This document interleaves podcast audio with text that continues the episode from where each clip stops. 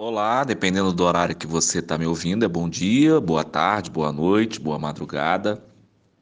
Nesses tempos loucos que nós estamos vivendo, né? nesse reboot que deu o ano de 2020, você pode estar ouvindo o meu podcast em qualquer horário, em qualquer momento, em qualquer situação, não é verdade? E a gente vai ter que continuar, porque a proposta foi trabalhar os pecados capitais numa linha, numa abordagem voltada a quê? As organizações, né? A ideia foi falar sobre esses pecados que existem na gente e como é que eles se manifestam nas organizações e como é que as organizações convivem com esses pecados. Porque, na verdade, as empresas são um reflexo da sociedade e a sociedade, quer você goste ou não, é um reflexo da alma humana.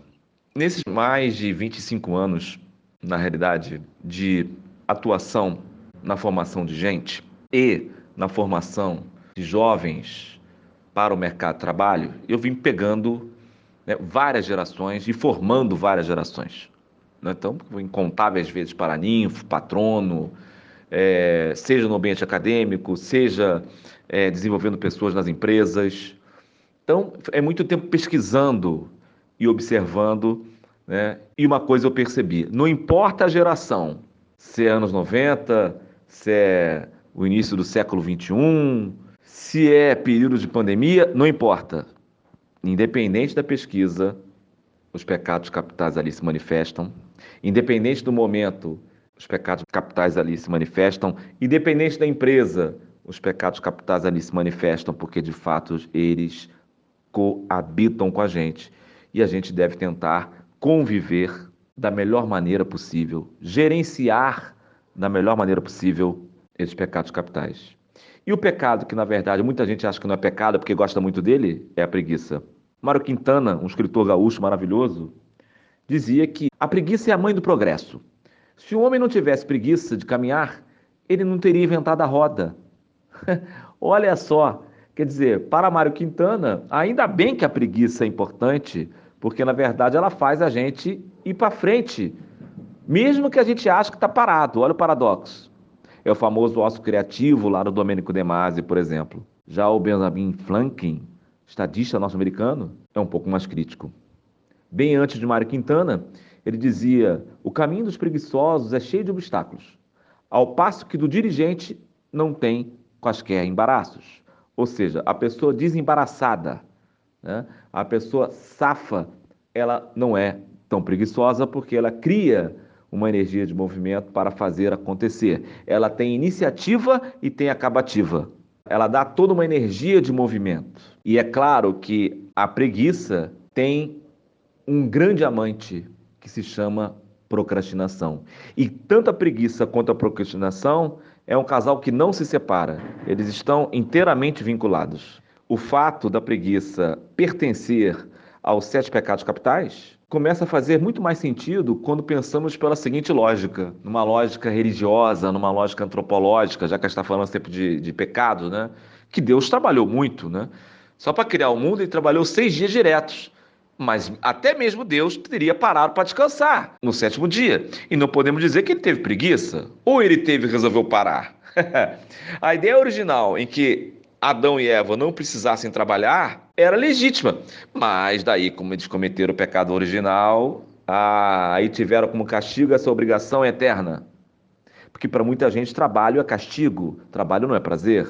Mas para fugir desse pecado capital, é preciso, antes de tudo, encarar-se no espelho, admitir o que está acontecendo, redescobrir seus desejos internos e ir atrás deles, trabalhando sem parar até conquistá-los, não é verdade? Lembra da fábula da, da cigarra e da formiga? Com certeza você lembra ou escutou falar. Enquanto uma passou o verão cantando, a outra trabalhou. No inverno, a primeira ficou sem comida, a segunda descansou, bem tranquila, pois sabia que já tinha o estoque suficiente. A pessoa preguiçosa, na verdade, ela tem uma dificuldade talvez de encontrar sua motivação e aí ela não vai atrás. Aliás, ela só fica atrás. E nós temos dons, o importante é não desperdiçar esse dom apenas se lamentando, ou parado, ou procrastinando, ou dormindo, ou paralisado. Não se deixe levar por isso. A preguiça é um conceito inventado pela cultura nossa, do ser humano, sabe? Porque os animais, por exemplo, quando eles comem, fazem sexo ou têm necessidades satisfeitas, eles deitam sem culpa nenhuma, até que o relógio biológico deles faz o seguinte: desperta para que vocês possam comer de novo, transar de novo, andar de novo, brincar com seu dono de novo, etc. Fora isso, deita e repousa sem culpa. Reparou isso? Já viu um gato dormindo ou uma gata dormindo? Eles não estão nem aí porque está acontecendo.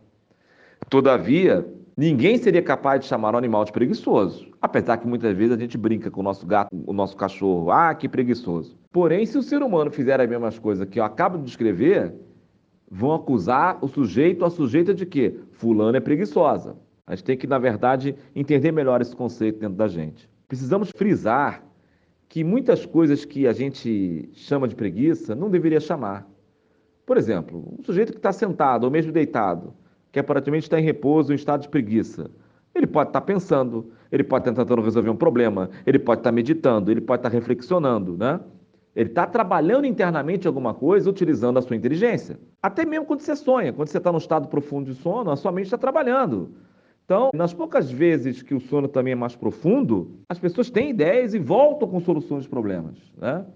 Por isso que dormir é, é muito importante e você ter horas regradas de sono, né, entre 6 a 8 horas, é muito importante, ainda mais nesse momento de estresse constante que a gente está.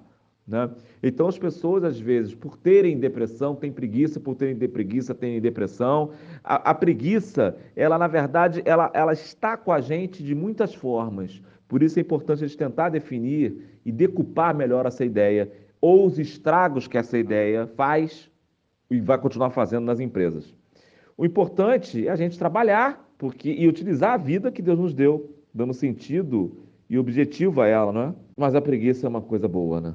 Na Idade Média, ela era chamada de assédia, a preguiça de salvar-se em Deus. Ou seja, ah, me entrego para Deus, ele faz tudo. Na China, tinha um provérbio que é o seguinte, que não é a erva daninha que mata a planta, mas a preguiça do agricultor. Assim a gente pode traduzir isso para o trabalho e para a carreira. Há muita gente que não quer fazer nada por si mesmo.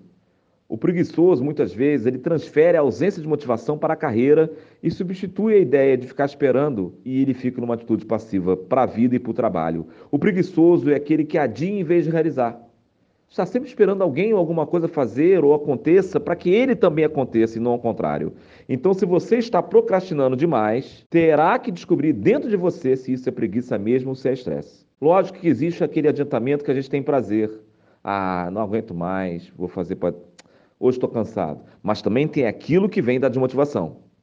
Ou aquilo que você não tem nenhum sentido, nenhum tesão em fazer a tarefa a empresa não tem um clima organizacional muito bom, é pesado, é não participativo. Isso pode potencializar a preguiça dentro de você. E muitas vezes você pode fazer uma coisa que você acha que é um esforço sem sentido. Porque, assim, é, às vezes a gente delega também para o nosso chefe, a ah, ele que me cobre, quando ele me cobrar eu faço. Né? Na realidade, se a gente for parar para pensar, é o famoso deixar para depois.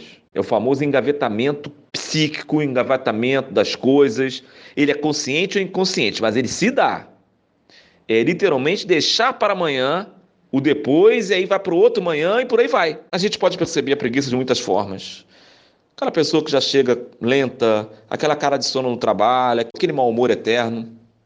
Eu costumo dizer que as pessoas mal-humoradas são aquelas enjoadas, são aquelas que parecem que nasceram num navio, aquelas que se recusam ou não querem responsabilidades, ou pegam as coisas que não tem jeito mesmo. A, a preguiça muitas vezes é uma coisa tão grave que ela me parece, algumas pessoas, está tão fixada nelas que já parece um estado de espírito. É delas. O perigo é a preguiça se tornar um hábito ruim. Não estou dizendo que não é importante você ter momentos de preguiça.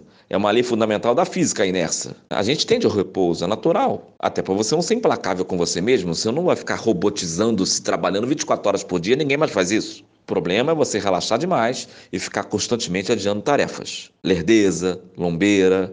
Nas empresas atuais, a produção e o estresse ele acaba levando ao esgotamento. No latim, a palavra recreio que a gente tinha na escola ou na faculdade é aquilo que nos faz criar algo novo.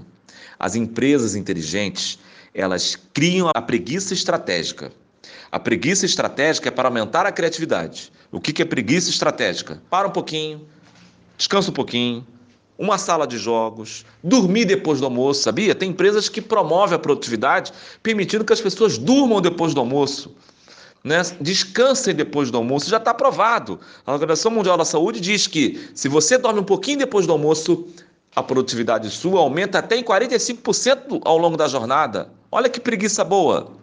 Então, antes de falar mal da preguiça, antes de não lidar com esse pecado, entenda que, por uma lei da física, por uma lei da biologia, por uma lei da necessidade humana, a preguiça mora em você. Agora, o que você vai fazer com ela é responsabilidade sua. Um abraço e até o próximo podcast.